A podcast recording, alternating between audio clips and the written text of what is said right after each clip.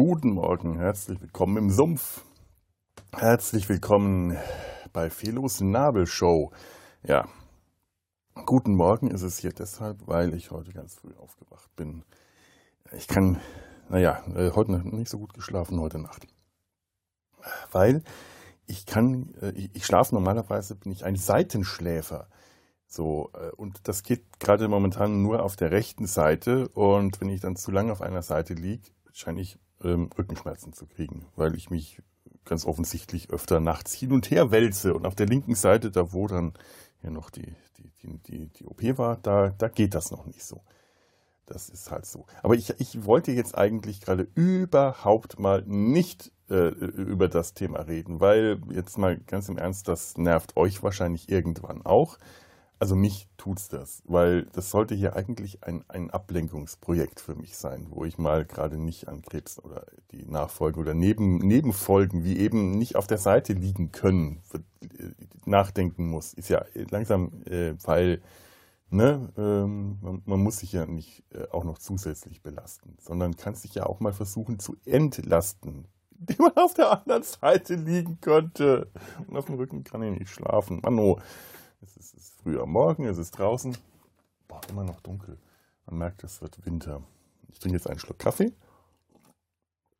Ah, der schmeckt nicht gut. Ich hätte keinen aromatisierten nehmen sollen. Dumme Kaffeeerfindungen. Aromatisierter Kaffee gehört dazu. Andere dumme Kaffeeerfindungen. Warum, warum, frage ich mich immer wieder, bekomme ich in manchen Cafés, wenn ich da sitze und einen Milchkaffee bestelle, den in einem hohen Glas serviert. Das sind dann Leute, die sich irgendwas auf ihre Kaffeekultur einbilden, die sollten wissen, dass man einen Milchkaffee nicht in einem hohen Glas serviert. Ein Milchkaffee wird in einer Schale, nach Möglichkeit in, mit, mit, einem Henkel, weil ne, serviert, weil man in die Schale, da kann man dann zum Frühstück das, äh, das Croissant oder den Keks oder den Kuchen eindippen. Und, und der Henkel an der Tasse, wenn der irgendwie möglich ist, der Henkel, der liebe Gott hat den Tassenhenkel nicht umsonst erfunden, damit sich seine äh, Schäfchen nicht die Finger an der heißen Tasse verbrennen. Amen. War nicht der liebe Gott. Ich habe heute früh Recherche betrieben, denn ich wollte es wissen. Jetzt muss ich nachschauen. Äh, Wikipedia behauptet, dass der Tassenhenkel ähm, in, in, in, in äh, 1750 ungefähr in, in England erfunden wurde. Dass es vorher keine Tassenhenkel gab, zeigt aber eine Tasse als Bild aus dem jungen Neolithikum, circa 2800 vor Christi, Christ, Christus, Christu, Christo, also vor mit einem eindeutigen Tassenhenkel. Was stimmt da nicht an dieser Logik? Ich, ich zweifle das an. Andererseits habe ich auch gelesen, dass es tatsächlich nicht der liebe Gott war, sondern, wo habe ich den jetzt hier? Ich hätte es markieren sollen. Ähm, na, jetzt, es war der Brite Robert Adams, der als Designer der erste Teetasse mit Henkel galt. Vielleicht Teetasse, vielleicht haben die, äh, die, die, die Postneolithen, äh, äh, äh die jungen Neolithen, das ist, glaube ich, kein, ist das junge Neolithikum ist, glaube ich, kein, äh, das ist eher eine Zeit. Ja, ist eine Zeit, ein Abschnitt zwischen 4400 und 3500.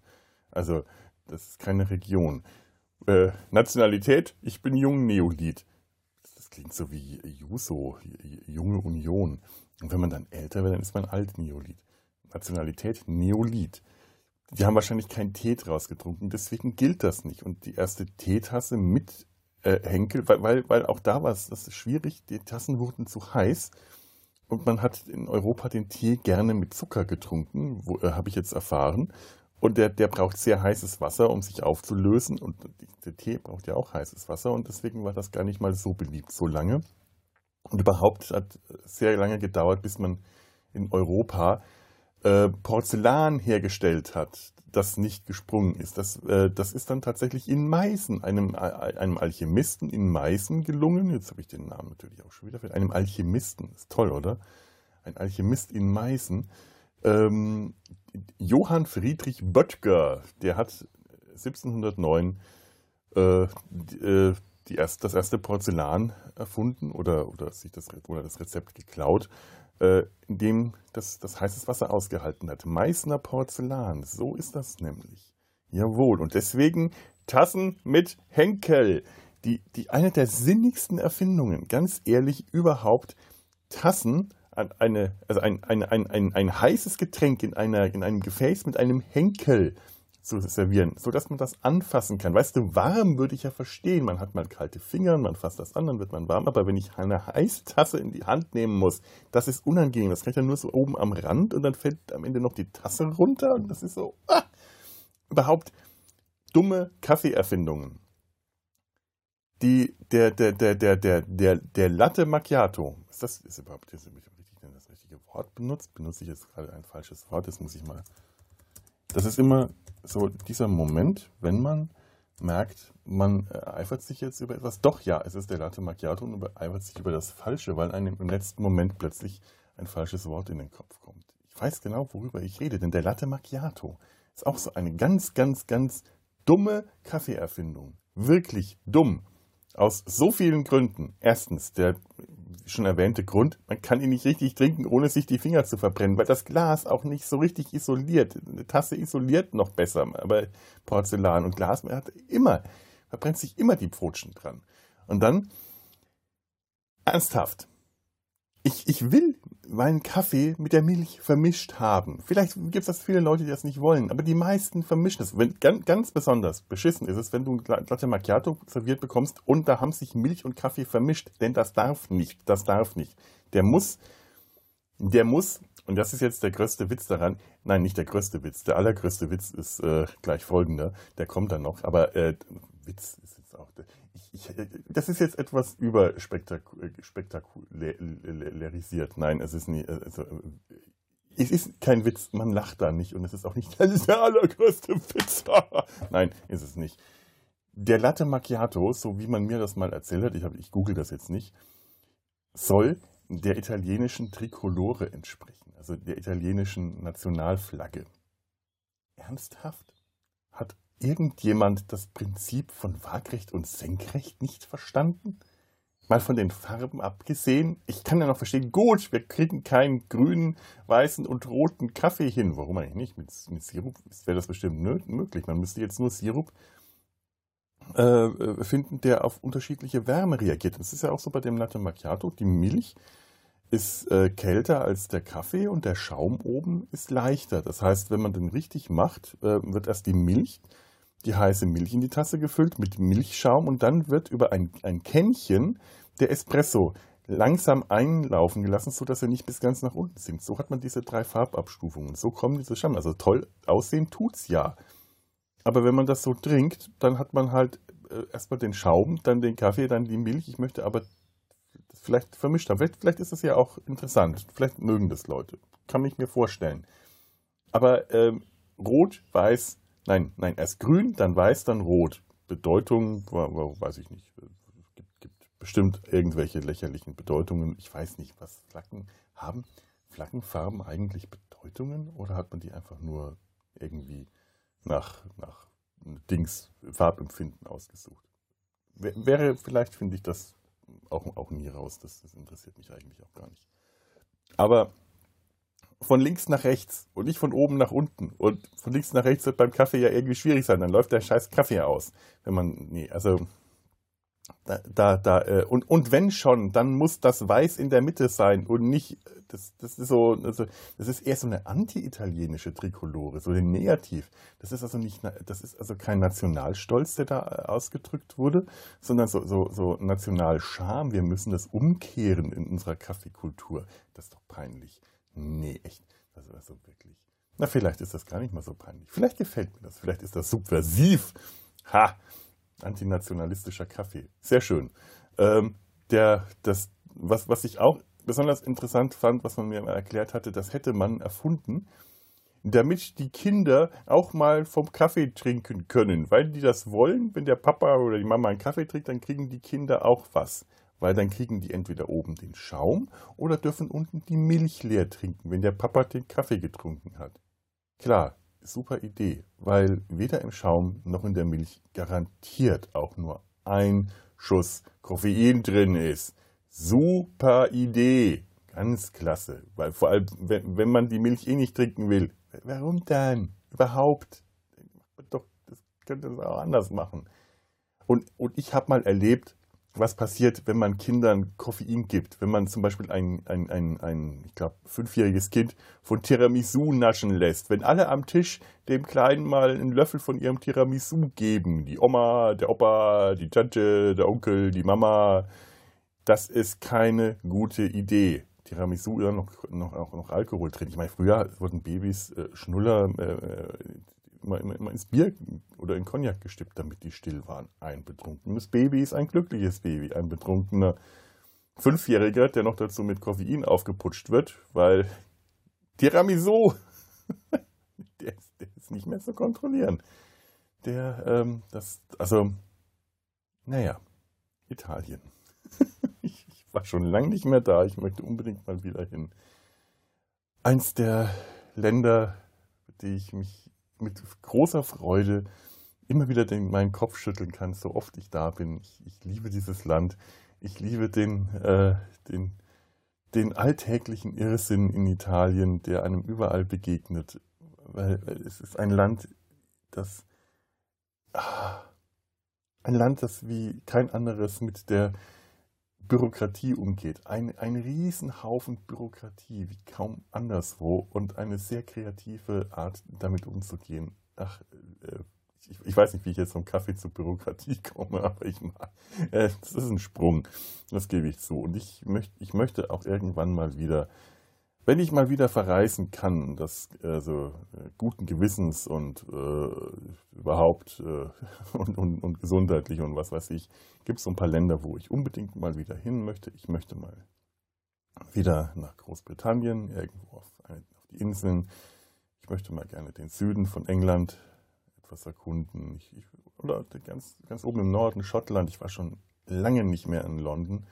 Aber ich war auch schon so lange nicht mehr in Italien. Rom vermisse ich sehr. Das ist so meine Stadt gewesen. Und ich war schon so lange nicht mehr da. Den ganzen Lärm, den ganzen Dreck, den ganzen Trubel, die, die blöden Touristen, die bekloppten Römer, die, die, die Bars, die, ach, die, die, die kleinen Pizza-Verkaufsstationen. Das, das alles, die, die, die Kulissen, Zeichnen in Rom, das hat so viel Spaß gemacht. Das ist so lange, lange, lange her, dass ich das mal mit, auch, auch mit einer größeren Zeichengruppe in Rom war. Mann, oh Mann, das fehlt mir. Das äh, war eine, eine fantastische Zeit während dem Studium, als wir einmal im Semester mit unserem äh, Professor, und das war gar nicht unser Illustrationsprofessor, sondern der hat äh, damals Computerdesign äh, äh, unterrichtet, Grafikdesign. Und das war in den 90ern, da war das wirklich noch eine ganz andere Wissenschaft für sich. Heute denkst du ja, wieso macht doch alles der Computer? Nee, damals war noch Klebelayout äh, tatsächlich bei ganz vielen Professoren noch angesagt, obwohl das eigentlich schon so gut wie am, am ausgestorben sein war.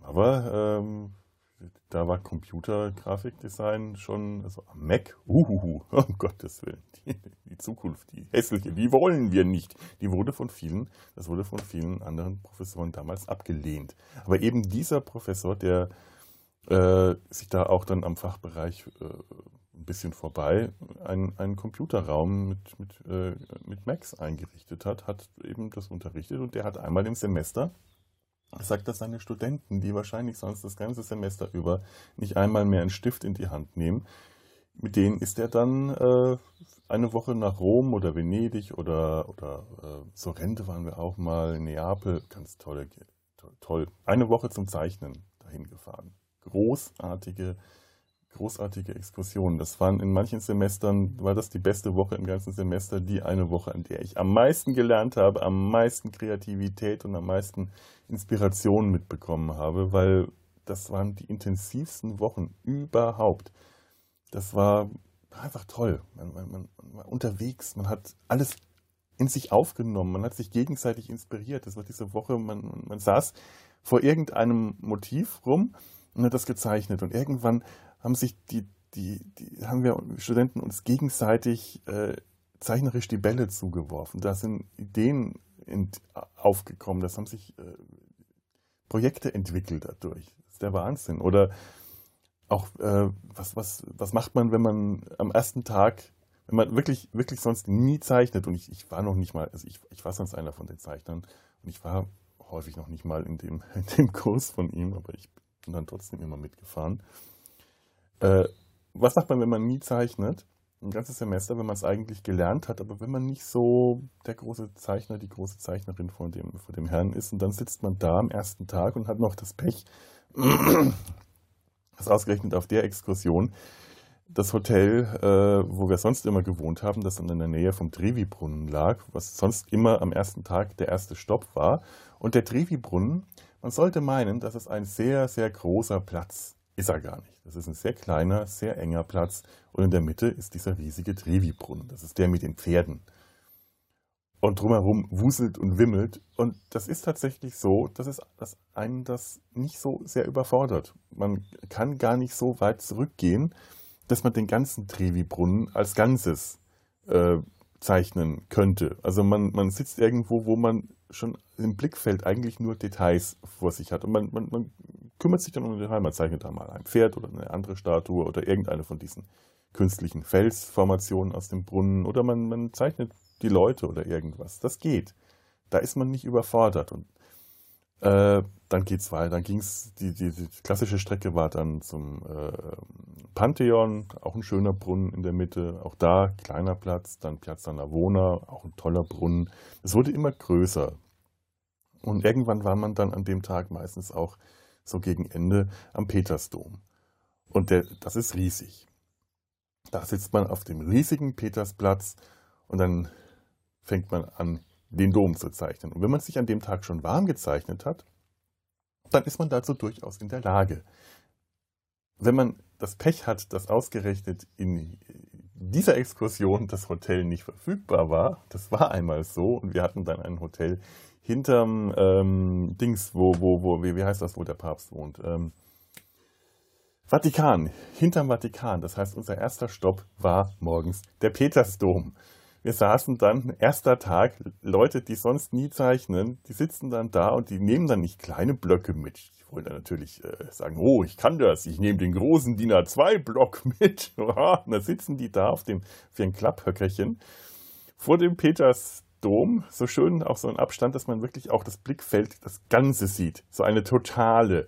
Und da erschlägt einen das. Dann fangen die an, oben links in der Ecke ganz klein mit dem Bleistift, mit dem HB-Bleistift versuchen die Details zu zeichnen und verzweifeln komplett an dieser Größe des Petersdoms. Da, da, da gibt es auch keine Details, die man dann, weil man gar nicht nah genug rankommen kann an die Details. Es ist unmöglich, das ist zum Verzweifeln. Ich habe das, das, das, also nicht nur Leuten, die dann äh, die, die, die, die sonst nie zeichnen, geht das so. Das ging mir auch so. Ich kriege das dann auch nicht hin. Ich bin mit Architektur, ist, ist eh immer so ein bisschen äh, meine Hassliebe. Und man zeichnet halt viel Architektur in so einer Stadtexkursion. Und ich habe dann irgendwann mich demonstrativ umgedreht und die Mülltonne hinter mir gezeichnet, weil ich die Schnauze voll hatte von dem scheiß Petersdom.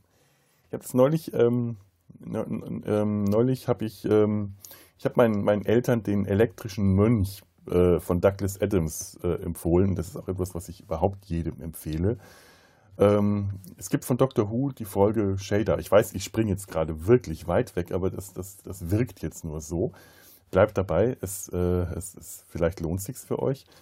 Ähm, Doctor Who hat in den Ende der 80er äh, ein Problem gehabt. 1979 gab es für die damalige Staffel soll, war ein großes Finale geplant, nämlich Shader. Das war ein, als Sechsteiler geplant. Douglas Adams, der damals Script-Editor war, also, so, also Hauptverantwortlicher für die, für die Drehbücher, ähm, der hat das selber geschrieben. Der hat selber tatsächlich zwar lange für Dr. Who gearbeitet, hat aber nur drei Folgen selber geschrieben. Und eine davon wäre Shader gewesen, die das Zeug gehabt hätte, eine der besten Doctor Who-Folgen ever geworden zu sein. Ich habe mir neulich die DVD schenken lassen, in der sie die fehlenden ähm, Sequenzen nachanimiert haben. Nicht sehr schön nachanimiert, muss ich ehrlich sagen. Also da ist mein professionelles äh, Animatorenurteil äh, sehr ungnädig. Also das hätte ich jedem jedem unerfahrenen Praktikanten oder Praktikantin äh, um die Ohren gehauen. Ganz im Ernst. Da ist das, ich weiß nicht, wie niedrig das Budget und wie eng die Zeit war, um so ein, so ein Push abzuliefern. Das ist echt nicht schön.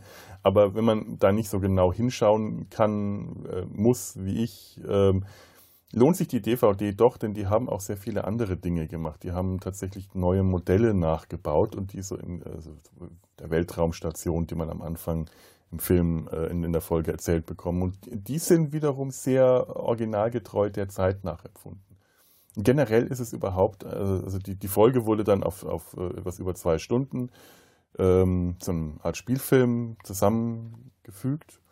Und es lohnt sich. Es ist eine wirklich tolle Folge. Tom Baker spielt da den Doktor fantastisch. Äh, das Problem damals war, ähm, mitten in den Dreharbeiten haben auf einmal die Techniker gestreikt. Und dann war ein mehrtägiger Streik die Folge, der die äh, Dreharbeiten unterbrochen hat, der die BBC vor ein Riesenproblem gestellt hat. Also wirklich eine Katastrophe. Denn damals wurden, wurden gerade die Produktionen für, die, für das Weihnachtsprogramm gedreht und das bedeutete wirklich diese mehreren Tage Ausfall, ich weiß nicht, drei oder vier, haben bedeutet, dass ganz viele dieser Produktionen nicht mehr hätten, hätte fertiggestellt werden können. Und dann wurden wirklich nur noch die Produktionen fertiggestellt, die Top-Priorität hatten. Und Dr. Who war damals äh, Wäre das fünf Jahre zuvor geschehen, wäre Dr. Who Top-Priorität gewesen. Da war das das Zugpferd und damals 1979 war das gerade so am Absteigen, dass Dr. Who nicht mehr die Priorität hatte und dann blieb das unfertig liegen.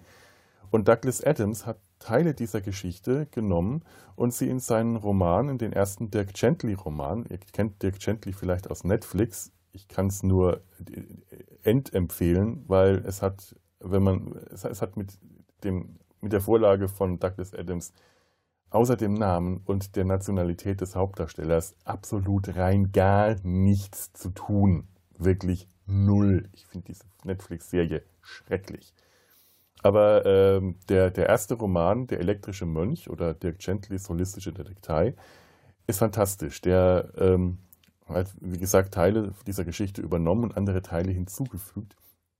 Unter anderem den, äh, den, den besagten elektrischen Mönch, der auf dem Planeten, auf dem er, äh, wo habe ich den denn hier? Auf dem, dem Planeten, auf dem er, ähm, ich, ich suche gerade nach einer E-Mail, ähm, auf, auf, von dem er stammt, den Bewohnern des Planetens das, das, das Glauben abnimmt, so wie ein Videorekorder äh, es dem Fernsehzuschauer abnimmt, sich Sendungen anzuschauen, die man eigentlich gar nicht anschauen will. Stattdessen äh, schaltet man den Videorekorder ein, der sie für einen aufnimmt und anschaut. Und so benutzt man den elektrischen Mönch, der anderen Leuten das Glauben abnimmt.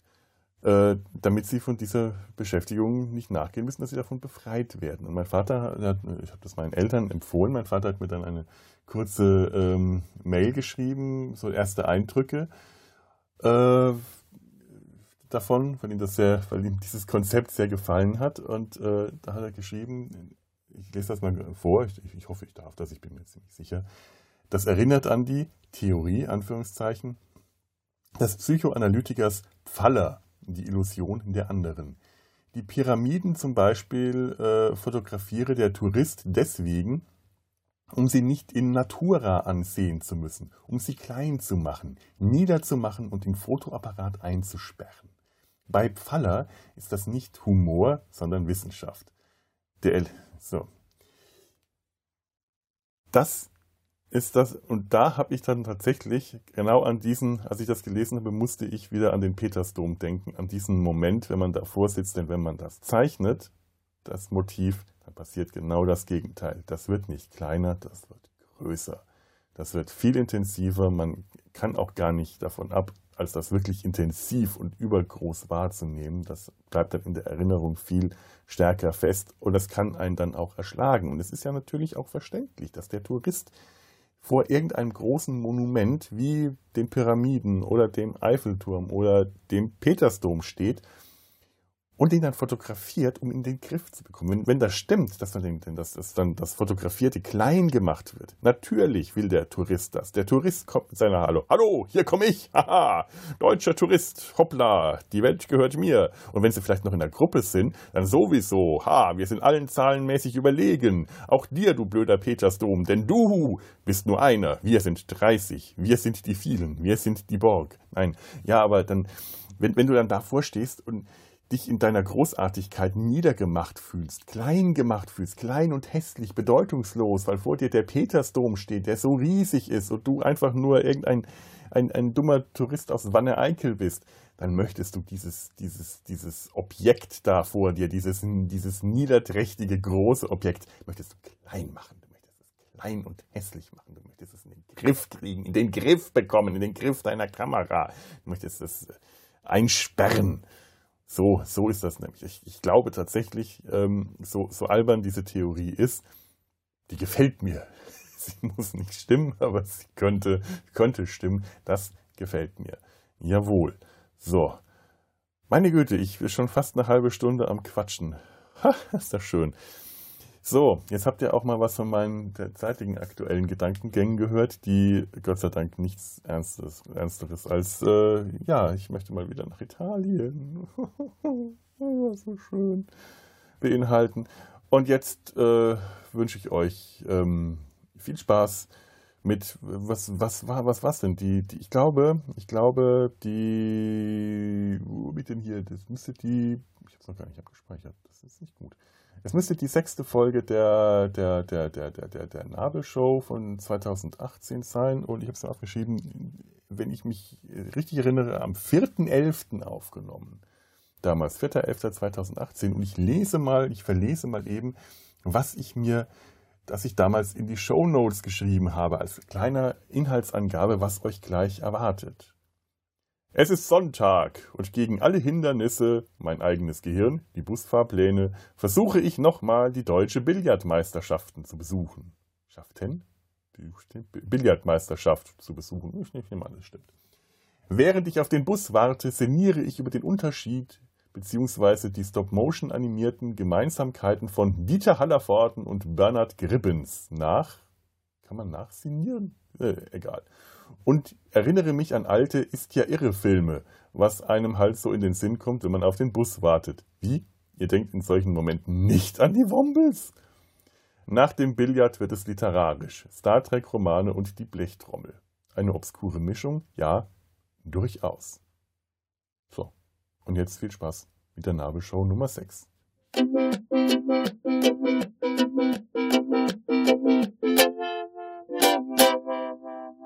Die Nabelshow. Fehllos Selbstgespräche Podcast. Oh, ich bin echt genervt. Ich bin wirklich genervt von dem Laden hier. Gestern Abend, ich wollte ja wirklich nur einfach noch ein bisschen schwimmen. Was heißt schwimmen? Ich wollte ein bisschen im Wasser rumplanschen. Ich wollte mich ein bisschen ins Wasser setzen die, die Beine bewegen, halt so die, die, diese leichten Bewegungen, die wir jetzt in letzter Zeit im Wasser gemacht haben und so ein bisschen Drehungen und solche Sachen, dass man in Bewegung bleibt. Einfach nur ein bisschen ausspannen und den Abend ausklingen lassen. Ohne großes Theater. Was krieg ich? Die Gebrechen der Menschheit vereint in einer einzigen übergewichtigen Person. Man sah aus wie Bud Spencer mit weißen Haaren und doppelt so breit wie Bud Spencer in seinen ältesten Jahren. Meine Fresse. Und nicht aufgehört, nicht aufgehört. In einer Lautstärke, in einer dröhnenden Lautstärke von allen Gebrechen und so und dann zwischendrin von zu erzählen. Und wenn er damit fertig war, über seine Kinder und dann über seinen Campingwagen und ich hab nicht, das ging nicht, hat nicht mehr aufgehört. Und ja, ich bin mir durchaus der Ironie dieser Situation bewusst, falls ihr gerade ein diebisches Vergnügen daran habt, zu sagen, da hat er uns jetzt gefühlte 200 Stunden lang von seinen Gebrechen und allem erzählt. Jetzt muss er das auch mal aushalten. ich möchte euch daran erinnern, ihr seid immer noch hier und hört zu. Entschuldigung, ich wollte euch, ich wollte jetzt nicht meine Hörer. Ach, es ist einfach nervig. Ja, ich weiß, ich weiß. Aber trotzdem, es hat mich genervt, der Typ gestern. Also der hat einfach nicht aufgehört. Allein schon dieses Theater. Ich, das Schwimmbad ist bis 20 Uhr geöffnet. Ich habe nach dem Essen noch so eine halbe Stunde Hunde gewartet, bis sich das Essen so sackt. Die alte halbe Stunde nach dem Essen-Regel darf man nicht schwimmen. Ich weiß gar nicht, ich habe auch schon mal gehört, dass die gar nicht stimmt. Ist auch ziemlich wurscht. Und bin halt zum Schwimmbad runtergetappelt. Ich habe gehofft, dass da nicht so viele Leute sind. Aber da gibt es ja diese Regel, man darf nur äh, zur freien Benutzung, also außerhalb der Anwendungen, äh, müssen mindestens drei Leute im Schwimmbad sein. Und die zwei dummen Gestalten, die da gestern drin waren, diese Spezialisten, denen war das sehr wichtig. Die erste Zeit haben die nur darüber diskutiert, ja, ich war jetzt extra schon zehn vor hier, weil am Abendessen, da haben die gesagt, die kommen schwimmen und dann war ich da und wenn die das sagen, warum sind die dann nicht hier, ob jetzt noch jemand kommt und ich war schon vorher hier und jetzt bin ich hergekommen. Die haben wirklich zehn Minuten lang darüber diskutiert, dass sie schon zehn Minuten vor sieben da waren, weil sie sich mit irgendwem vage verabredet hatten und dass die anderen nicht. Und ich dachte so, mein Gott, was für ein Theater, was für ein blödes Getue.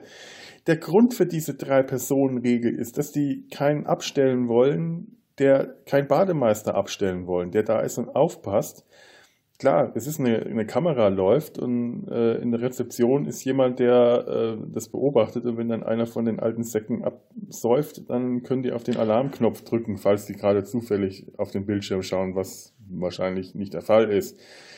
Wenn dann drei Leute da sind, das hat mir, das wurde mir erklärt, ist, äh, das ist ein versicherungstechnischer, äh, eine Versicherungsvorschrift dass die eine Versicherungsauflage erfüllen. Bei drei Leuten ist das nämlich so, wenn einer absäuft, kann der erste Hilfe leisten und der zweite Hilfe holen. Also der erste kann den über Wasser äh, zerren und äh, der zweite rast zum Beckenrand und äh, sprintet da raus und äh, holt Hilfe, zieht an der Leine. Ja, in der Theorie. Die alten Männchen, die wackeligen alten Gestalten hier, wie viele von denen, mich selbst mit eingeschlossen, wären denn in der Lage, jemanden, der da absäuft, der vielleicht einen Krampf bekommt, ein Panikgerät um sich schlägt oder der einfach der, was viel wahrscheinlicher ist, der Kreislauf absackt und der auf den Boden sinkt, wirklich da hoch zu hieven. Wir dürfen ja alles nicht Schweres heben und jetzt mal ganz im Ernst, so sehr trägt das Wasser nicht auf, dass äh, jemand, der um die 100 Kilo wirkt, wiegt, auf einmal leicht genug ist, dass ich den hochtragen darf. Und wie viele von uns sind denn schnell genug am Beckenrand? Es ist ja gar nicht mal möglich. Es gibt eine Leiter an einem Ende, direkt am Ausgang, weil, ja klar, die Leute sollen nicht auf außerhalb des Beckens ähm, rumlaufen, da können sie ausrutschen. Also gibt es am anderen Ende keinen Einstieg, keine Leiter. Der, ein, der große Einstieg über die Treppe ist auch am, äh, am selben Eingang, aber auch nicht direkt daneben, sondern um von dieser Treppe in das Becken zu kommen, musst du durchs halbe Becken warten. Da ist dann eine leichtere Stelle mit einem Geländer drumherum. Bis, wenn ich absaufe, bis einer von den Tatterern an der Treppe ist und sich dann da langsam da hochzappelt und dann zu der Leine kommt, bin ich abgesoffen. Egal, ob da noch irgendjemand da ist, der versucht, mich über Wasser zu halten. Es ist also scheißegal, ob ich da drin allein oder mit einer oder mit zwei oder mit 20 Begleitpersonen rumschwimme. Es ist wurscht, es ist scheiß drauf. Das ist mir sogar ganz inoffiziell und unter der Hand hier gesagt worden von inoffiziell, von offizieller Seite. Das ist die Regel. Sie wissen jetzt Bescheid. Trauen Sie sich zu oder nicht, die Regel zu behalten und befolgen Sie die Regel oder befolgen Sie sie nicht. Sie wissen jetzt aber Bescheid das ist mir gesagt worden, quasi äh, durch die Blume, dass das eine alberne Regel ist, aber die zwei schwachen Maten gestern und mir fällt echt nichts Besseres ein, als ich diese Gestalten beschreiben kann. Also es tut mir leid, diese Deppen haben sich da ein, äh, die Vorschriften, also ich hasse diesen Ausdruck typisch deutsch. Und der trifft hier auch nicht zu, weil mit, mit typisch deutsch kannst du so ziemlich alles kommentieren. Es ist immer irgendwas, aber diese Erbsenzählerei, die ja immer gerne als typisch deutsch bezeichnet wird, die gibt es, glaube ich, in, jeder, in jedem Land und die nervt mich überall. Also klar, es gibt Regeln, in der Regel, in der Regel gibt es Regeln aus einem bestimmten Grund. Die meisten Regeln haben tatsächlich einen Grund, der auch sinnvoll ist und nachzuvollziehen. Wenn man ein bisschen drüber nachdenkt, kommt man auch drauf, wie jetzt hier, was der Grund ist. Ob man sie jetzt dann auch immer befolgen muss, ja, ja, okay, wir wollen jetzt auch nicht in Anarchie leben und wenn es sich einrichten lässt, befolge ich auch die Regeln. Ich bin ein braver Mensch, aber an irgendeinem Punkt habe ich auch äh, meine Grenzen und dann kommt dann wieder der renitente Teenager in mir durch, der sagt, so, ich gehe jetzt mal allein schwimmen. Ich bin schon groß. Nee, nee, nee, nee, nee, nee. Jetzt wollte ich wieder nochmal nach Wildungen fahren, mich ein bisschen da rumtreiben oder einfach, eigentlich wollte ich direkt äh, zu der Wandelhalle, um mir wieder ein paar Billardspiele anzuschauen, weil das Wetter gerade zu trübsinnig ist, um jetzt spazieren zu gehen. Es ist neblig, das ist gerade einfach nicht so schön. Nachmittags soll die Sonne rauskommen, da bietet sich das Meer an. Also am Vormittag halt in die Wandelhalle, dann wieder in den Bus und dann essen und dann wieder. Also so einen ganzen langen Tagesausflug würde ich auch jetzt gar nicht machen wollen, aber geht ja gar nicht durch die Unterbrechung mit dem Mittagessen und ich habe mich auch nicht abgemeldet und ich habe jetzt auch nicht vor. So, jetzt schaue ich auf den Busfahrplan. Es ist jetzt 8.37 Uhr. Normale Menschen drehen sich jetzt gerade noch das dritte Mal rum und überlegen, ob sie irgendwann kurz vor, bevor um elf äh, die Bäckereien, die Sonntagsbäckereien zumachen, sich aus dem Bett wuchten und dann noch schnell rüberlatschen, Brötchen und Croissants holen und sich beschweren, warum sind denn schon wieder keine Croissants da? Warum muss ich so lange in der Schlange stehen?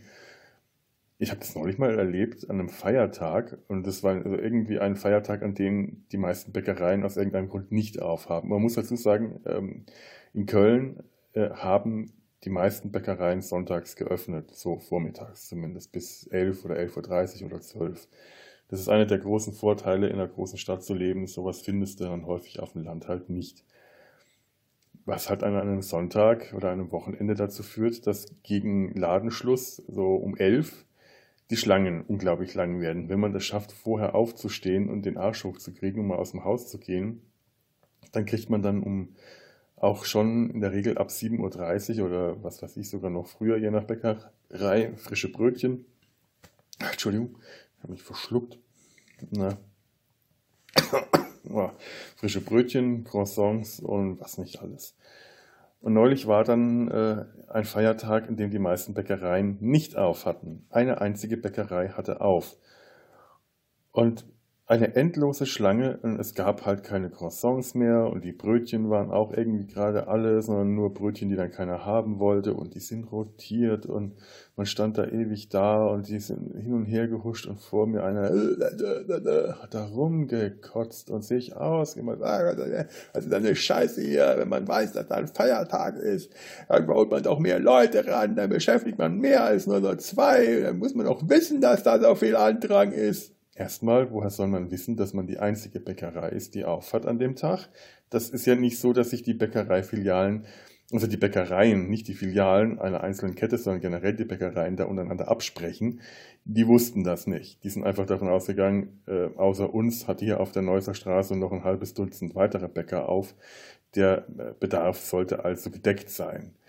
Zweitens, ja, also die armen Frauen haben sich da, das haben die auch gesagt, irgendwann äh, ist denen dann auch die Höflichkeit äh, abhanden gekommen und es dauert in Köln deutlich länger als hier in Hessen. Hier in Hessen ist es eine Frage von Sekunden, Bruchteilen, bis die ihre Höflichkeit vergessen. In Köln läuft das echt ein bisschen anders. Und dann haben die halt dann doch mal recht deutlich, aber immer noch höflich gesagt, wir stehen hier seit halb fünf Uhr morgens hier, äh, backen Brötchen und Croissants und bereiten alles vor. Und das ist eigentlich eine ziemliche Unverschämtheit, wie der Kerl sich da gerade benommen hat. Der seinen Arsch erst um halb elf aus dem Bett kriegt, kurz vor halb elf aus dem Bett kriegt und damit er sich noch schnell vor halb elf äh, in der Bäckerei Brötchen holen kann. Und wenn mir auch denkst, ja, okay, äh, das ist so eine Frage Dienstleistung, ja, Dienstleistung, Service, kann man das immer alles so voraussetzen? Ja, ich denke, okay, wenn ich in den Laden gehe, erwarte ich eine gewisse Grund, Servicehaltung, auch eine große Grunddienstleistungshaltung. Ich sollte aber trotzdem immer noch respektvoll äh, genug sein, um das nicht alles, was die machen, als selbstverständlich hinzunehmen, als so selbstverständlich, dass ich dann mich wie offene Hose benehme, wenn ich das mal nicht bekomme. Das sind immer noch Menschen, die da arbeiten, die haben äh, unter erschwerten Bedingungen. Die kriegen ja auch nicht irgendwie riesen Zulagen. Kann, die kriegen wahrscheinlich irgendwie für Sonntagsarbeit Zulagen, aber es ist nicht so, dass sie sich davon ein Haus kaufen können direkt. Und dann so ein Großkotz, der sich einfach nur aufführen will, das ist, das ist unangebracht. Das, ähm, ja klar, und sowas erlebt man halt in Köln genauso wie überall. Arschlöcher gibt es auch in jeder, in jeder Gegend. Was soll's. Aber ich bin ja momentan nicht in Köln, ich bin hier in Nordhessen. Und ich kann echt nur sagen, wie sehr mir manchmal Köln fehlt. Wie, wie sehr mir so mein normaler Alltag fehlt. Gestern Abend hat es mir echt gereicht. Und heute beim Frühstück, äh, ja, irgendwann kommen dann natürlich auch die Themen wieder auf, die hier die ganze Zeit beschäftigen. Aber es ging so, es ging so mit dem, mit dem Kollegen am Tisch, verstehe ich mich sehr gut. Da kann man auch mal über andere Dinge reden. Ich bin aber auch beim Frühstück nicht so gesprächig. Dann wird schon mal gefragt, na Felix, was ist? Geht's dir gut? Hast du gut geschlafen? Ich sitze dann halt relativ still da. Ich bin es nicht so gewohnt, in Gesellschaft zu frühstücken. Als Single ähm, mache ich das sehr selten. Also die Frühstücksverabredungen, die man früher häufig hatte, die habe ich irgendwie seit einer Weile nicht mehr. Ich lese zum Beispiel gerne beim Frühstück oder höre mir Hörbücher oder manchmal auch Podcasts an, obwohl ähm, Podcasts nicht so gerne. Das ist schon wieder zu sehr wie Gesellschaft beim Frühstücken. Ich mag es tatsächlich gerne zu lesen und ich lese ungern Zeitungen oder Nachrichten. Das echte Leben ist etwas, was ich beim Frühstück gerne ausklammer. Da habe ich einen deutlichen Hang zum, zum, äh, nennt, zum Eskapismus. Und ich kann hier nicht an dem Tisch mit dem Buch anrücken. Das ist irgendwie, weiß nicht, das würde sich jetzt unhöflich anfühlen, die, meine Nachbarn hier so auszuklammern und sagen, nee, ich will mit euch nicht reden, ich lese jetzt. Außerdem ist auch gar nicht der Platz da auf dem Tisch, dass ich jetzt hier noch ein Buchaufschlag und äh, Kopfhörer aufsetzen. Habe ich jetzt auch ein, zweimal gemacht, wenn die anderen am Tisch alle schon weg waren und ich spät zum Frühstück kam. Aber dann kommt auch immer irgendjemand dabei und vorbei und spricht einen an und dann musst du die Kopfhörer wieder rausnehmen. Das habe ich mir also auch abgewöhnt. Naja, und äh, so gesehen äh, bin ich gar nicht so scharf drauf, um beim Frühstück jetzt Konversation zu betreiben. Und dieses, na, wie geht's dir, Smalltalk, das ist etwas, was ich eh noch nie so richtig beherrscht habe. Ich antworte darauf in der Annahme, dass den Gegenüber auch tatsächlich interessiert. Wie, weit das zutrifft, habe ich in den 45 Jahren noch nicht rausfinden können. Mal mehr, mal weniger, aber ob das eine generelle Regel ist, das weiß ich nicht. Und mir fällt eigentlich immer erst viel zu spät ein, ich hätte mich auch mal erkundigen können das ist gar nicht Desinteresse oder Unhöflichkeit, das ist einfach, ähm, dass mir diese Selbstverständlichkeit des Smalltalks, einfach, dass ich das nie gelernt habe. Ich habe mir das nie angewöhnt.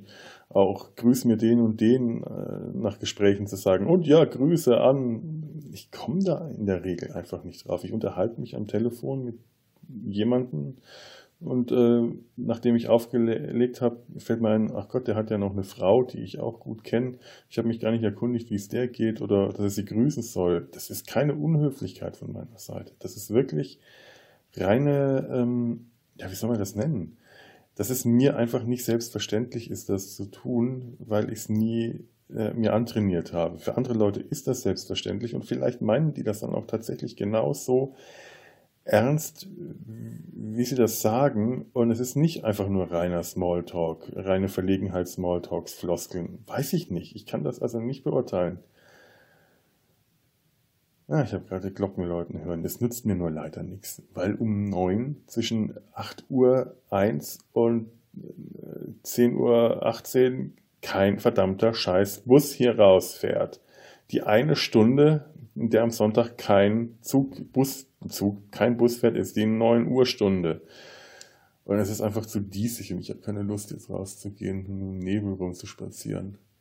Ach Mann, ich hätte mich jetzt wirklich so gerne nochmal da reingesetzt, aber um 10 Uhr kann ich knicken. Da, 10, 10 Uhr 18, glaube ich sogar.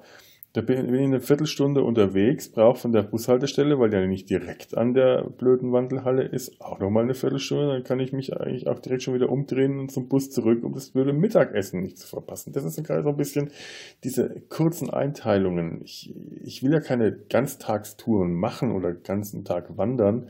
Könnte ich ja auch nicht, aber immer wieder schauen, ach, Jetzt habe ich noch zwei Stunden, die muss ich jetzt für einen äh, Weg zurück berechnen, für den ich normalerweise eine halbe bräuchte. Ich bin heute etwas, etwas frustriert. Ich weiß nicht, ob man es hört. Oh. Ich schau mal, was ich hier auf meinem Laptop Schönes finde. Vielleicht vertreibe ich mir die Zeit ein bisschen mit Schreiben oder so. Ich bin neulich gefragt worden, ob ich aus meinem achten Zwerg eine Passage vorlesen soll. Ich habe es immer noch nicht fertig gebracht für das Buch einen Verleger zu suchen oder nur einen Agenten, der für mich einen Verlag sucht. Aber der Roman liegt jetzt echt so lange schon hier auf Halde. Und die Möglichkeit einer ähm, kleinen Lesung, so eine 20-minütige Passage aus dem achten Zwerg, gelesen vom Autor persönlich, als ob das irgendwas beson besonders äh, Erstrebenswertes wäre. Aber vielleicht gibt mir das so ein bisschen Auftrieb, mal so vor Publikum eine Reaktion zu kriegen. Jetzt muss ich nur mal schauen, was ich aus diesem dicken, doch recht umfangreichen äh, Wälzer, der am Schluss geworden ist, denn eigentlich rausziehe. Und die Glocken läuten, hurra! Warum auch immer, weil Sonntag ist. Ja, wer hätte gedacht. naja, ich lasse euch jetzt noch mal ein bisschen mit dem Glockenläuten allein. Könnt ihr das hören? Viel Spaß.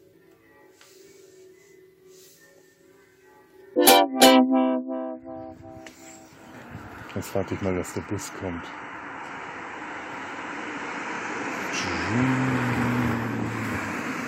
Schrumm, schrumm, schrumm. Damit verbringe ich ja auch irgendwie viel zu viel Zeit, Zeit mit Warten, dass der Bus kommt. Wenn die Sonne scheinen würde, würde ich einfach spazieren gehen, würde ich auf alles scheißen. Aber die Sonne scheint nicht und ich habe einfach gar keine Lust spazieren. Ich, ich habe wahrscheinlich heute, dürfte ich den ganzen Tag rastlos und ruhelos sein. Das ist jetzt ziemlich wurscht, was ich mache. Ich glaube, ich bin heute einfach unzufrieden mit mir und dem Rest der Welt. Kann man nichts machen. Das ist einfach einer dieser Tage. Ich bin zu ungeduldig, um geduldig zu sein. Das ist ja auch ein bisschen das alte physikalische Gesetz von Aktio gleich Reaktio, das sich auf die Psyche durchaus auch anwenden lässt, habe ich den Eindruck. Diese ganze, dieses ganze Runterkommen und äh, Ruhe zur Ruhe kommen löst in mir mittlerweile eine Unruhe aus, die kaum mehr zu bändigen ist. Also, Herrgott, der Kollege gestern im Schwimmbad hat auch gemalt, ich muss da zehn Stunden am Tag arbeiten, sonst geht es mir nicht gut. Also zehn Stunden muss ich jetzt nicht arbeiten, aber tatsächlich, wenn ich nichts mache, geht es mir auch nicht gut. Irgendwie dieses, dieses untätige Rumsitzen, das macht mich kirre. Ich habe ja nichts dagegen, untätig rumzusitzen und faul zu lenzen, wie äh, Dieter Hallervorden seinerzeit in der grandiosen absolut grandiosen ersten deutschen Synchronisation der Wombles gesagt hat. Wer das nicht kennt und nur die neuere Fassung, der hat was verpasst. Die alten Wombles, da wurden auch mit Wombell wurden die geschrieben, die Wombells. Gesprochen von Dieter Hallervorden in allen Rollen. Wie das auch im Original ist. Im Original wurden die Wombles mit LE geschrieben. Ja, Dankeschön. Von Bernard Cribbins gesprochen. Dankeschön. Ach verdammt, wie viele Autos kommen denn hier noch vorbei? So unmöglich. für, ein, für eine leere Landstraße, ein Kaff am Ende der Welt ist hier aber gerade im Moment erstaunlich viel Verkehr. Bernard Crippins dürfte den Doctor Who-Fans ein Begriff sein. Der hat ähm, ähm, Wilfried Mott, Moff, Mott, Mott gespielt, den Großvater der allzeit so beliebten Donna Noble. Naja, ihr habt, ich, ihr habt die Anführungszeichen gehört. Ich, ich mag sie, aber ich stehe da nicht mit einer großen Majorität da. Und für die äh, ist ja irre Fans unter euch. Er hat in, ich glaube, zwei Filmen der Carry-On-Reihe mitgespielt. Ist ja irre, Agenten auf dem Pulverfass, einer der älteren schwarz-weißen Ist ja irre Filme. Carry-On Spying und einen späteren ähm, in Farbe Carry-On Jack, der aber, glaube ich, nie, nie die deutsche Sprache gefunden hat. Und es ist schon witzig, wenn man Milf, Milf den äh, Wilf, Wilfried Mott, wenn man äh, Bernard Cribbins als Wilfried Mott kennt, also, also wirklich äh, einen älteren, schon etwas tüdeligen, tattrigen Herrn, und äh, ihn sich dann in einem Film aus den 60ern anschaut, wo er jung und knackig war und etwas bullig wirkte, so den bulligen Typen verkörperte, der entgegen aller Erwartungen nur Weltmeister im Würfeln oder irgendwie wie Vize-Sport, sonst was, Vize-Regionalmeister im Würfelspielen war. Ach, muss ich mal wieder anschauen. Die alten irre, ist ja irre Filme, ein zu Recht, nein, ein zu Unrecht eine zu Unrecht unterschätzte Comedy-Reihe. Im Original sind die nämlich wirklich herrlicher, bissiger britischer Humor. Auf Deutsch wirken die tatsächlich sehr so dümmlich, wie man sie in Erinnerung hat. Kommt da jetzt der Bus?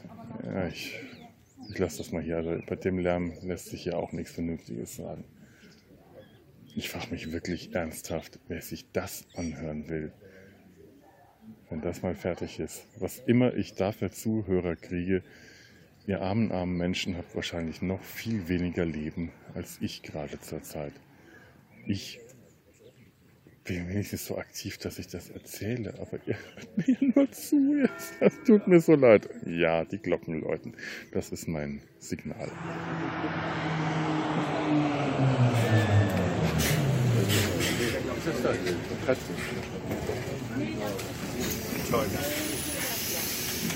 Ach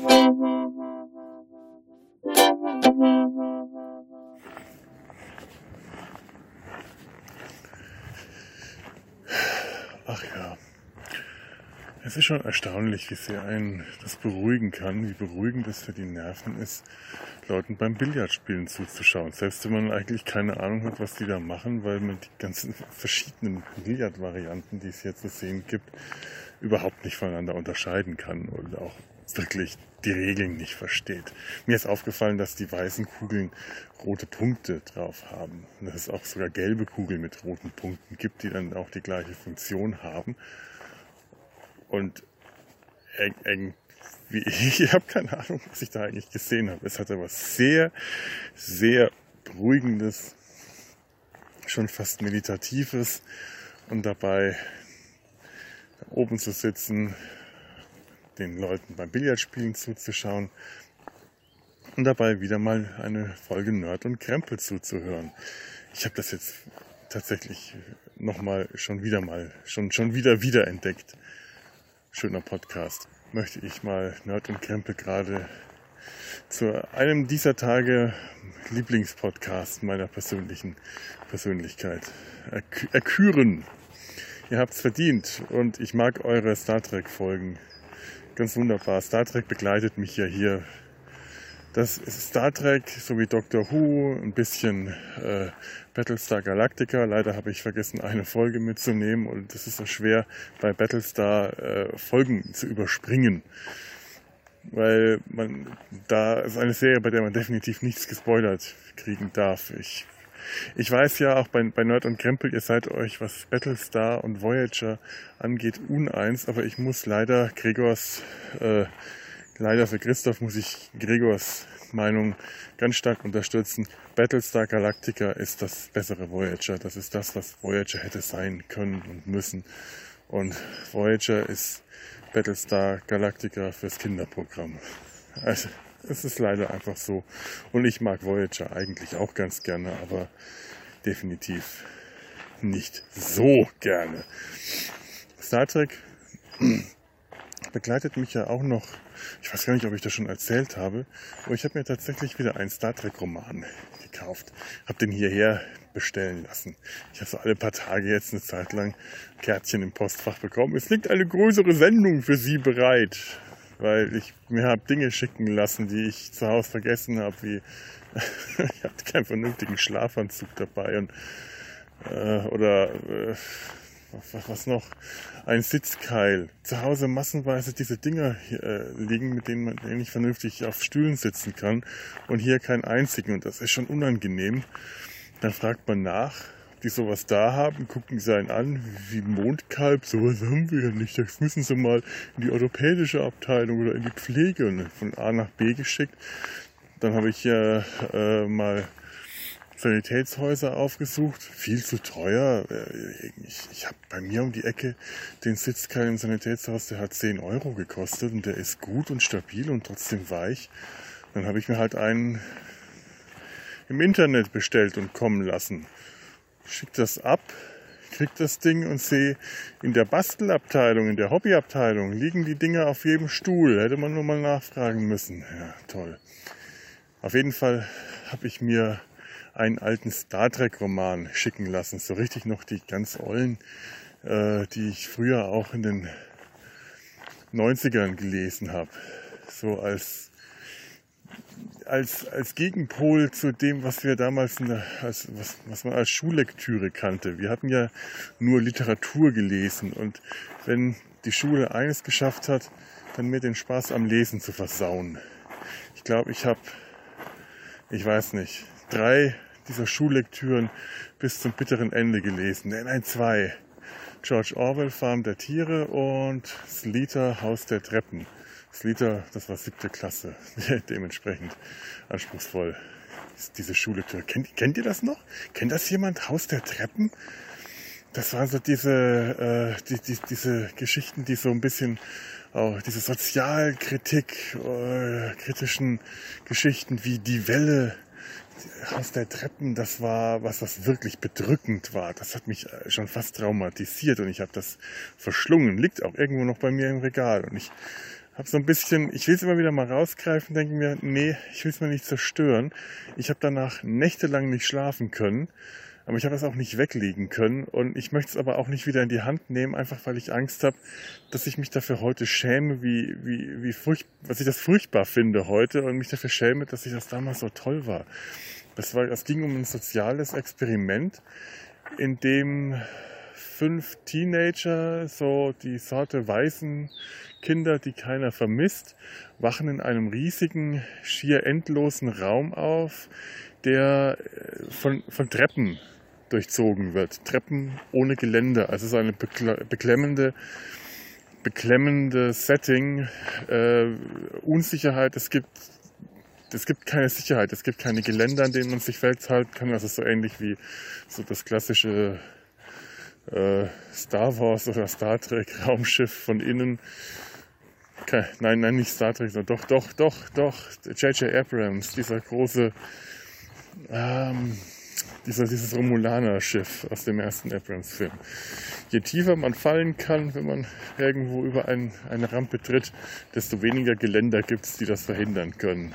Und so ungefähr. Und die müssen dann sich allen möglichen bösartigen, menschenfeindlichen, äh, dehumanisierenden Experimenten stellen, diese fünf Jugendlichen.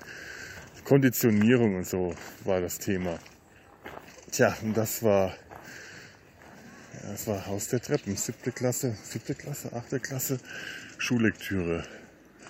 Und nach dem Abi hatte ich keine Lust mehr zu lesen. Die Schule hat mir das wirklich gründlich ausgetrieben. Und dann war ich mal mit meiner Familie im Urlaub. Da war ich dann schon im, da muss ich schon im Studium gewesen sein, oder? Das kann, na, doch, das war schon eher. Na, auf jeden Fall, das, das muss dann so mit, mit, mit 18, 19 gewesen sein. Abitur hatte ich in der Tasche. Zum Lesen hatte ich keinen Bock mehr. Literatur hättest du mich einfach nur mit dem Begriff schon in die Flucht schlagen können. Und dann habe ich mir von meinem kleinen Bruder im Urlaub, weil ich nichts zu lesen dabei hatte und mich gelangweilt habe und sonst nichts zu tun war, äh, ein Star Trek Roman ausgeliehen. Ich weiß nicht mehr, was es war. Ich weiß, es war äh, Next Generation, also die D-Enterprise. Es hat während der ersten Staffel gespielt, weil Tascha Ja eine der Hauptfiguren war und die stirbt ja bekanntlich in der ersten Staffel, die Sicherheitschefin. Was für mich auch äh, heute noch, weil das ist die, die Zeit, in der die für mich äh, die Enterprise Crew Next Generation äh, sehr geprägt hat. Ähm, Worf war zwar später klar der Sicherheitschef per se, aber für mich war die Crew mit dem Wunderkind äh, auf der Brücke und dem blinden Steuermann und dem Androiden, der neben ihm sitzt, allein Jordi und Data zusammen auf der Brücke. Das war wie Chekhov und Sudu. Die haben einfach nebeneinander gehört. Und äh, die Sicherheitschefin war die zierlichste Person auf dem Schiff. Eine kleine, zierliche, blonde Frau, die, und das wurde in dem Roman so schön erklärt. Es gab, gibt ihm, gab in dem Roman, und ich weiß nicht mehr, wie er hieß, ich weiß es wirklich nicht mehr, aber es wird zum Beispiel in dem Roman wurde thematisiert die Liebesbeziehung, äh, die, die, die, oder die Sexbeziehung, die Tascha Ja und Commander Data, der Android, geführt hatten. Nein, was, was, äh, ich bin, ich bin abgewichen. Sex lenkt einen immer ab. Nein, es wurde ihr ein, ein, etwas mitgegeben, was für mich Worf als Sicherheitschef immer mit jeder Staffel unplausibler machte. In dem Roman beschreibt sie, warum sie sich die Haare kurz schneidet, kurz schneiden lässt und sie nicht lange trägt. Aus dem ganz einfachen Grund, damit sie im Nahkampf weniger angreifbar ist. Lange Haare bedeuten, dass ein angreifender Gegner von hinten mehr Möglichkeiten hat, sich einfach einfach zuzugreifen und einen aus dem Gleichgewicht zu bringen, weil er in die langen Haare greifen kann. Was hat Worf? Eine Schärpe. Was hat er mit jeder Staffel? Längere Haare. Am Schluss ein Zopf. Das ist wie, wie, ein, wie, wie das Cape von Batman. Das ist eine Einladung, von hinten mal zuzugreifen und den Typen aus dem Gleichgewicht zu bringen. Wenn du im Zweikampf kämpfst, dann hast du nicht eine locker sitzende Schärpe, in der sich jeder mit einem Butlet oder sonst was verheddern kann, sondern du hast so wenig an dir, was irgendwie absteht, wo man reingreifen kann, wie möglich. Und das war Tascha Ja. Das war Tascha Ja mit den kurzen blonden Haaren. Stammt nicht aus der Serie, stammt aus einem Roman, das hat mich aber geprägt. Noch dazu, als ich das gelesen hatte, hatte ich äh, die Serie gerade gar nicht mehr parat. Ich wusste nicht mehr wirklich, wie die Figuren aussahen. Ich hatte nur die Beschreibung aus dem Roman. Ganz seltsam war das damals. Und dann habe ich die Serie wieder gesehen und dachte, aha, okay, komisches Gefühl, aber na, so war das eben. Was ich jetzt dabei habe, ist kein Next Generation Roman, sondern ein TOS-Roman. Der spielt kurze Zeit nach Ende der Serie, oder ich glaube so zwei, drei Jahre. Also auf dem Cover sieht man einen äh, Spock deutlich aus den Kinofilmen mit diesen, ich finde sie ganz furchtbar, roten Uniformen. Die, die mag ich einfach nicht, die Kinofilmuniformen. Da kann ich später mal da, da kann ich mal eine eigene Folge drüber machen. Da können wir mal schauen, ob wir das in, im Sumpf mal über Uniformen sprechen. Lässt, Uniformen sind ja auch so ein Thema, das man sehr schön mit Mesh kombinieren kann. Ähm,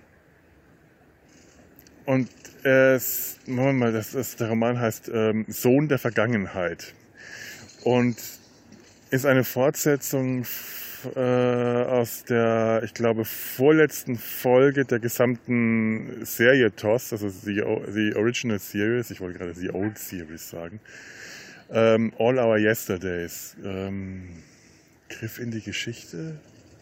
Nein, ich glaube nicht, dass das der deutsche Titel ist. Griff in die Geschichte. Doch, doch, ja, ich bin mir nicht ganz sicher. All Our Yesterdays, in der äh, Spock und McCoy auf einem fremden Planeten in äh, durch ein Zeit, so eine Art Zeitmaschine in Zeitportal in die Eiszeit eines fremden Planeten geschickt werden und äh, Spock dort mit einer jungen Frau anbandelt, die da irgendwie in die zeitliche Verbannung geschickt wurde. In dem Roman kommt heraus, dass er nicht nur mit ihr angebandelt hat, sondern tatsächlich Knitter Knatter einen Sohn gezeugt hat. Und äh, wobei es in dem Roman geht, Spock bricht auf, um seinen verlorenen Sohn nach Hause zu bringen. Und äh, Kirk und McCoy begleiten ihn. Ich bin noch gar nicht so weit, weil ich das, das Buch äh, gerade erst da liegen habe und irgendwie tagsüber keinen kein Nerv habe zu lesen. Das Ganze äh, liegt bei mir auf dem Nachttisch, ist meine Einschlaflektüre und ich schlafe zurzeit sehr schnell ein. Ich komme also nicht wirklich voran. Aber der Roman von, boah, ich habe ihn jetzt nicht zur Hand, A.A. Crispin, ich will jetzt den Namen nicht nennen, weil ich kein Namensgedächtnis habe, aber ich glaube, so heißt der gute Mann, die gute Frau. Oh mein Gott, also ich bin hier gerade total unvorbereitet, aber das werden diese ganzen Solo-Podcasts sein und bleiben. Der ist sehr schön. Der holt mich in eine Zeit zurück, äh, in der Star Trek äh, mich wirklich sehr stark mitbegleitet hat. Ich bin immer etwas äh, peinlich berührt, wenn ich von anderen Podcastern oder von anderen Nerds oder anderen Star Trek-Fans sagen, Star Trek hat mich sozialisiert. Und ich habe das Gefühl, das, das ist nicht so hoch. Star Trek hat mich nicht sozialisiert, aber vielleicht hat es das tatsächlich und ich bin mir dessen nur nicht bewusst. Star Trek hat mich auf jeden Fall in den 90ern sehr stark begleitet. Eine Phase, in der ich sehr, sehr, sehr viele Star Trek-Romane gelesen habe. Später dann nicht mehr. Und heute mit den modernen neuen Star Trek-Romanen, da komme ich nicht zurecht. Ich habe es ein paar Mal versucht zu lesen. Die gefallen mir nicht. Die alten gefallen mir sehr gut. Der auf jeden Fall gefällt mir der Sohn der Vergangenheit. Eigentlich komisch, dass es mir momentan insgesamt ganz gut geht. Also das vorhin war jetzt so der erste Anfall von richtig schlechter Laune, den ich jetzt habe, seit ich äh, diese ganze Tumorgeschichte angefangen habe. Zumindest kann ich mich gar nicht groß erinnern, dass da nochmal äh, so ein richtiges Stimmungstief, längere anhaltende Stimmungstief dazwischen war. Insgesamt ist meine Laune wirklich überraschend gut. Also vor allem, wenn man in Betracht zieht, dass äh, der Dankeschön. Äh, mein, mein behandelter Arzt hier von Dingen redet wie dem Tod von der Schippe gesprungen und davon ausgeht, dass mich das seelisch zermürben müsste oder also nicht nicht hier der Kuraufenthalt, der zermürbt mich tatsächlich seelisch, sondern einfach die Tatsache, dass ich einen Krebstumor in mir hatte. Ich, ich muss ihn mal fragen, wie lange der da wahrscheinlich schon war. Das ist was, was ich gerne mal wissen möchte, wie lange ich den tatsächlich in mir rumgetragen habe. Das weiß ich nämlich alles nicht. Also ich weiß sehr viel tatsächlich nicht über meine äh, Krebserkrankung. Ich weiß es nicht. Also jetzt habe ich ja keine mehr, weil er draußen ist. Deswegen ähm, kann ich das gar nicht mehr meine Krebserkrankung nennen, aber ich hatte ja ganz lange wohl eine. Ich weiß nicht, ob das Monate oder Jahre oder was weiß ich, Wochen waren. Ich habe absolut keinen Schimmer. Ich weiß weder, wie groß das Ding war, das sie da rausgeholt haben, noch wie schwer, noch wie sich das entwickelt haben könnte, woher das überhaupt kam. Ich, ich weiß es einfach nicht. Also ich muss da echt nochmal nachhaken. Ich bin leider etwas unterinformiert. Und dann kriege ich da so, so äh, Bögen, die ich ausfüllen soll, äh, wie, wie, wie seelisch äh, ich angegriffen bin. Nach den Bögen müsste ich allein, müsste ich mich weniger als Mann fühlen oder mein Bild als Mann ist gestört und was nicht alles. Und äh, ob ich suizidgefährdet bin, also wenn, ich, wenn es danach geht, finde ich es erstaunlich, wie gut es mir eigentlich geht. Aber ich wüsste an sich schon mal gerne über ein paar andere Dinge etwas besser Bescheid. Das ist nämlich zum Beispiel auch ein Punkt, sind Sie gut, fühlen Sie sich gut informiert? Und ich sage, nein, nein, eigentlich nicht. Möchte ich jetzt mal definitiv sagen, nein. Da kann ich ein, eine negative Punktzahl ankreuzen. Den fülle ich mal heute aus, weil die wollen den wahrscheinlich noch auswerten, bevor sie mich in die Heimat schicken. Vielleicht den Bogen, vielleicht ähm, bringt das ja nochmal was, dass ich tatsächlich nochmal ein bisschen was erfahre, bevor ich hier wegkomme, woran ich eigentlich gelitten habe. All die langen Wochen, Tage, Jahre, Monate. Oh, der Schwan, der hier vor mir in dem Teich herumschwimmt, der macht gerade, zieht gerade eine Show ab. Holla die Waldfee. Schwäne, wasserwertvoll machend. Das ist auch eine der Lektüren, die ich, äh, Schu Schullektüren, die ich zwar während, also ich, ich rede von der Blechtrommel von Günter Grass.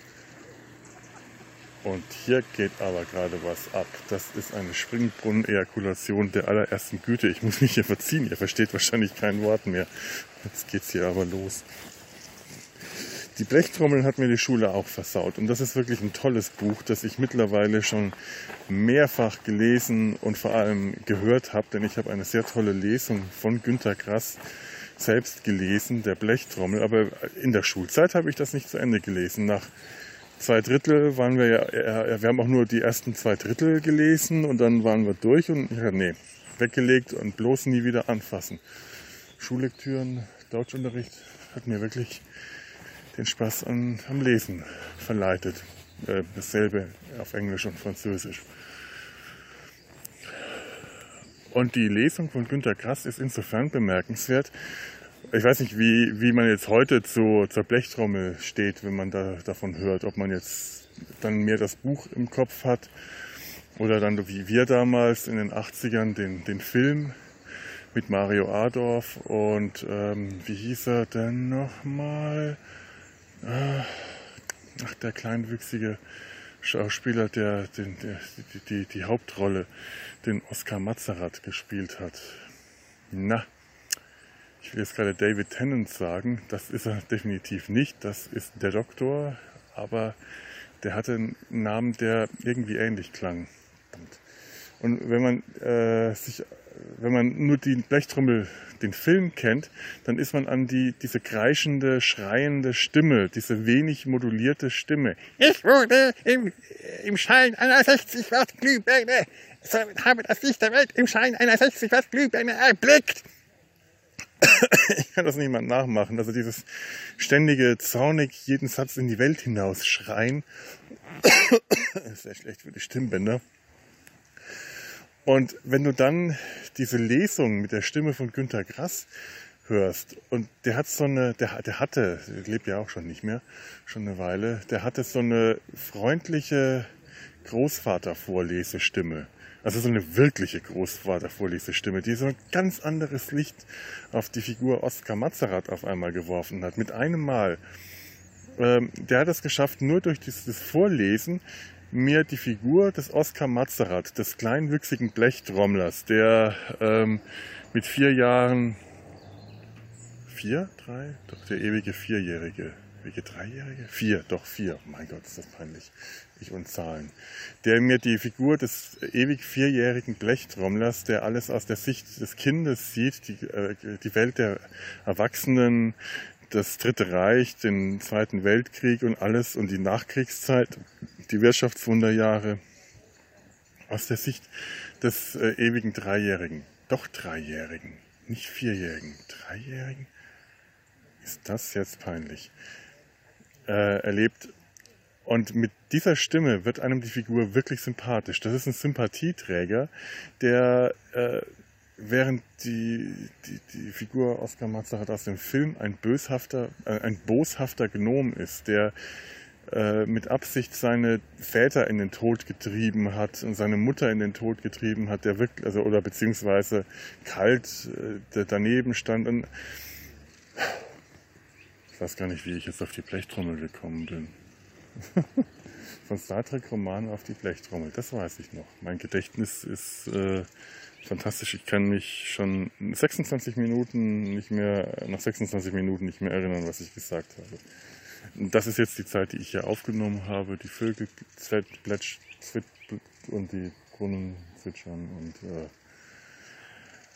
ich brauche einen Kaffee. Außerdem sollte ich mal langsam überlegen, ob ich den Weg nach Hause in die Klinik zurück antrete, sonst komme ich wieder in den gleichen Verkehrsdriss wie gestern mit den, den vollen Bussen das könnte man auch mal vermeiden.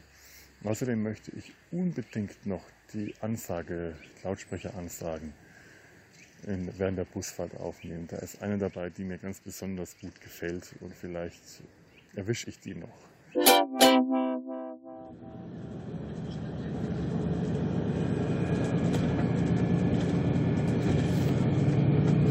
Nächste Haltestelle. Kurpark.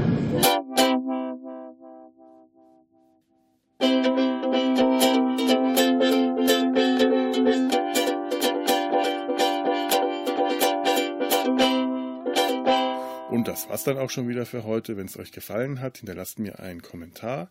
Ihr findet die Nabelshow momentan auf soundcloud.com slash die-nabel-show, auf Facebook, facebook.com slash die Nabelshow zusammengeschrieben oder auf Twitter at Nabelshow.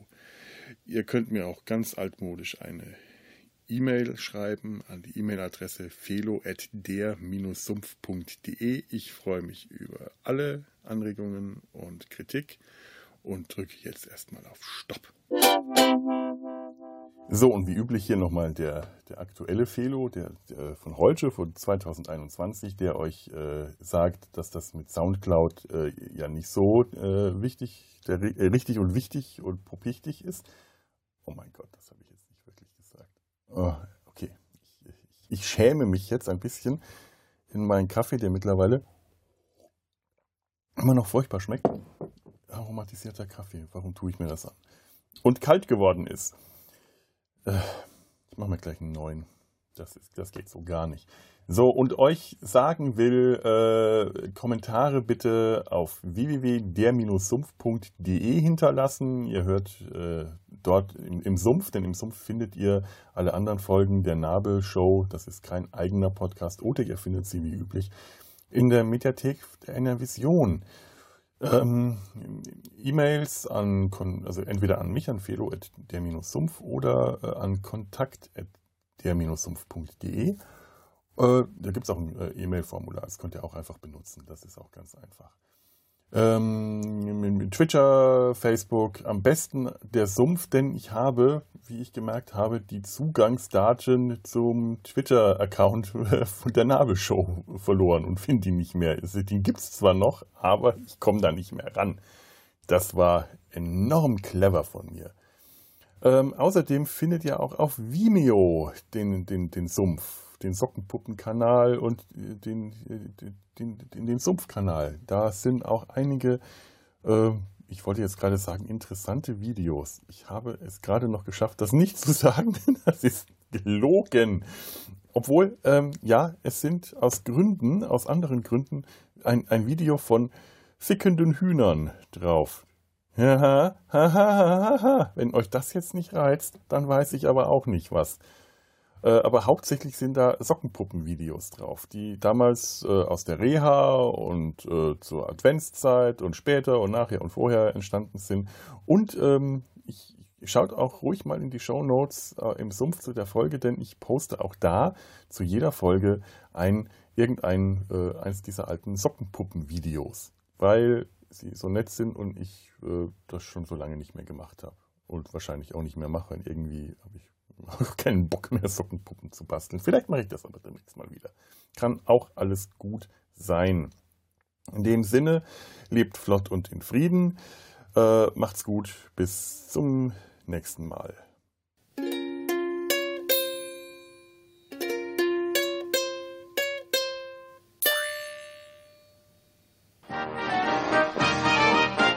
Eine Produktion des Podcast Imperiums.